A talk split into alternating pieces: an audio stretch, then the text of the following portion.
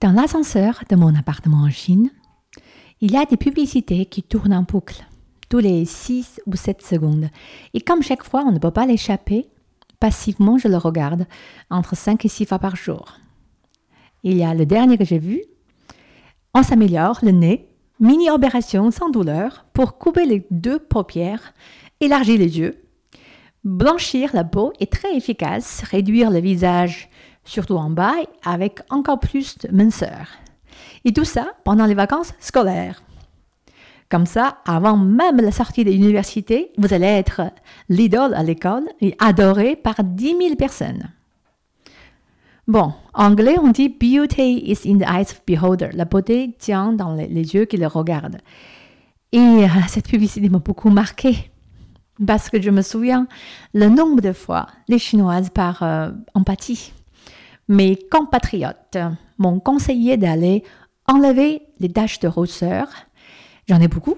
Supprimer les graines de beauté ou carrément faire traitement de, peau pour être plus blanche. Et chaque fois, j'explique que j'aime le soleil et en France, le pays où je vis euh, souvent, les gens ne pensent pas automatiquement que les plus blancs sont les plus belles. Et euh, ça va, je m'en sorte.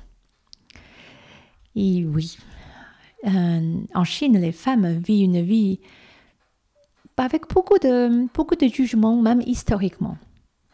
Les critères de beauté. Nos regards sur les autres sont tellement importants. Ils forment le monde et les gens qui, le composent. Et en Chine, dans la Chine ancienne, entre guillemets, et même aujourd'hui que nous héritons une grande partie de ces critères, une beauté classique doit ressembler à peu près à cela. La femme soit petite et très blanche, visage euh, très mince avec presque le, ressemble à une, pêche, une pêche, oui, ou une prune. Épaule sous forme de feuilles de, feuilles de sol, et quand elle marche, elle ne peut pas tenir droite, mais courbée, comme si elle a des problèmes de cœur ou de poumon. Et tellement fragile, on a envie de la, de la tenir pour ne pas la laisser tomber. Et bien sûr, avec des pieds bien bandés.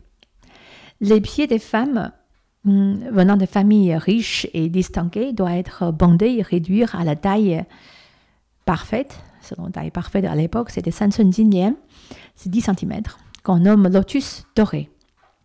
Et euh, si c'est autour de 13 cm, c'est lotus argenté, ou moins bien quand c'est 16 ou 16,5 cm, lotus de fer.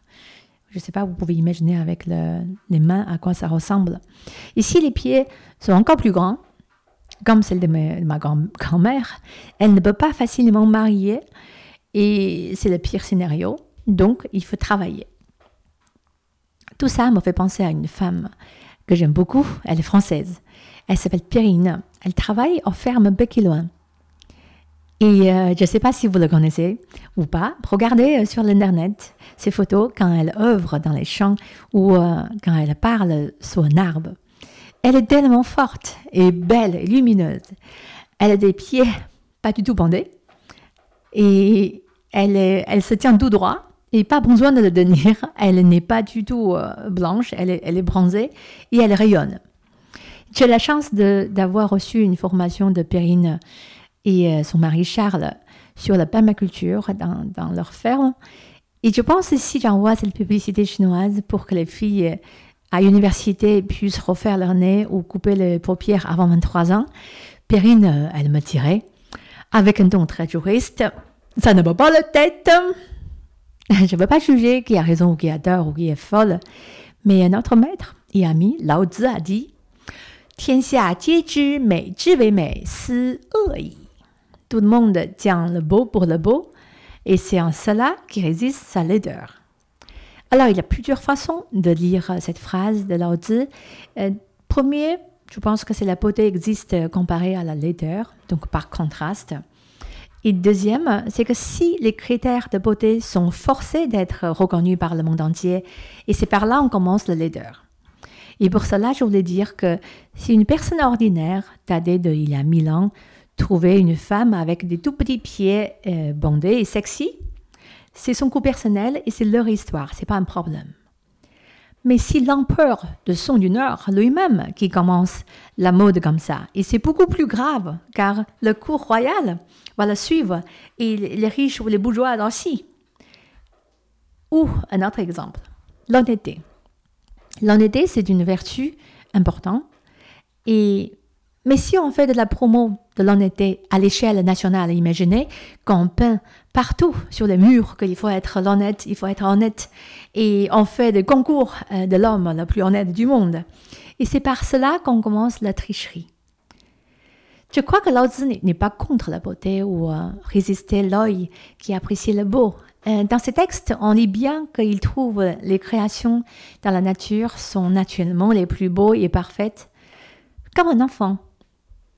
Le livre Dao De Jing est écrit pour conseiller les euh, empereurs et que l'empereur ait conscience de ses jugements de beauté, ils peuvent changer le cours de l'histoire et la vie des hommes, même des milliers d'années à venir.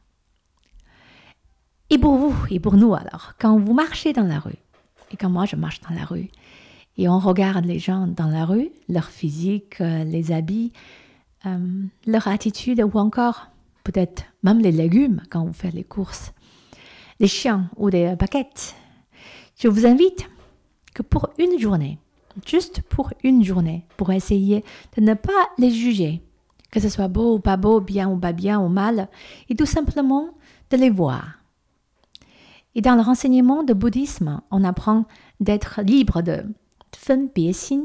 Fen Biexin, ça veut dire le cœur qui compare ou le cœur qui sépare. Et tant qu'on y est, mais pourquoi pas faire la même chose pour moi-même? Et si je me jugeais pas aujourd'hui? On vit dans un monde avec plein de challenges. Avant d'arriver à des grands objectifs comme carbone zéro, on tente une journée jugement zéro